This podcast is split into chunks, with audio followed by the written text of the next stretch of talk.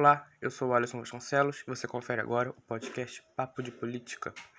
Comigo estão os meus colegas Daniel Rodrigues e Melvi Júlio.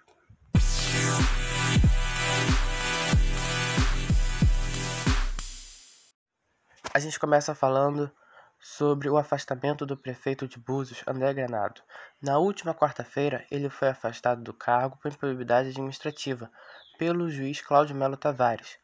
Já na quinta-feira, no dia 22 de outubro, em menos de 24 horas de seu afastamento, ele conseguiu retornar ao cargo.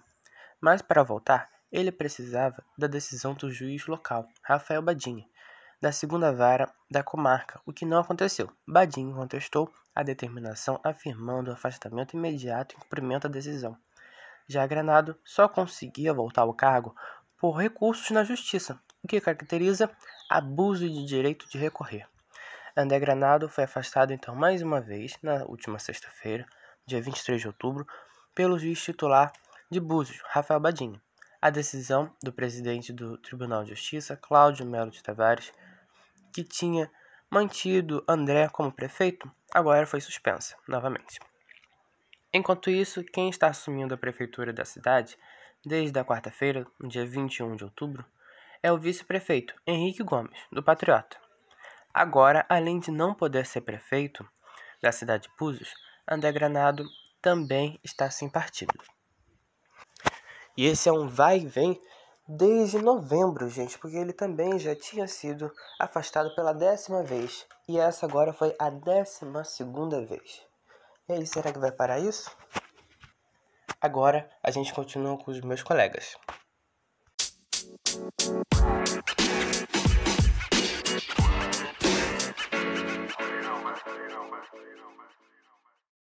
Eu sou a Mel Vírus, também estou no podcast Papo de Política. E o papo que eu trago hoje para o podcast é a prisão dos dois deputados Silas Bento e Wanderson Bento, candidato a vereador em Cabo Frio. Foram presos na manhã desta sexta-feira, dia 23 de outubro. Numa operação do Ministério Público Estadual, os dois são esquemas de rachadinhas. A investigação apontou que Thaisa Saldanha Alves, uma funcionária fantasma de, do gabinete que reparava para Wanderson 80% do valor recebido do salário.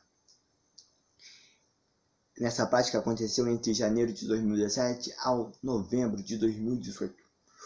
Foram desviados cerca de 250 mil reais. Thaisa recebia cerca de 11 mil. E, o, e os 10 mil ficavam para, com o pai e o filho.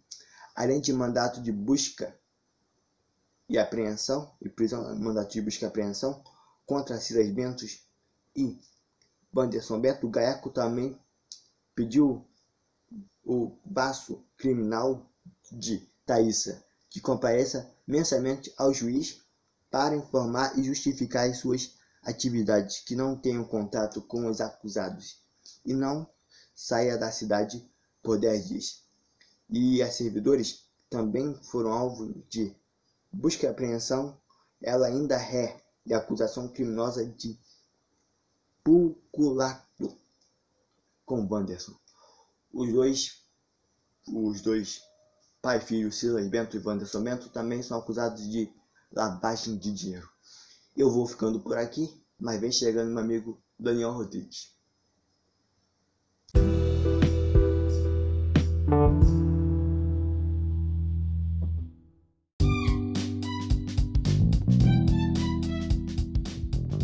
Olá pessoal, boa tarde. Aqui Daniel Rodrigues e o assunto de hoje é os desafios da democracia na contemporaneidade.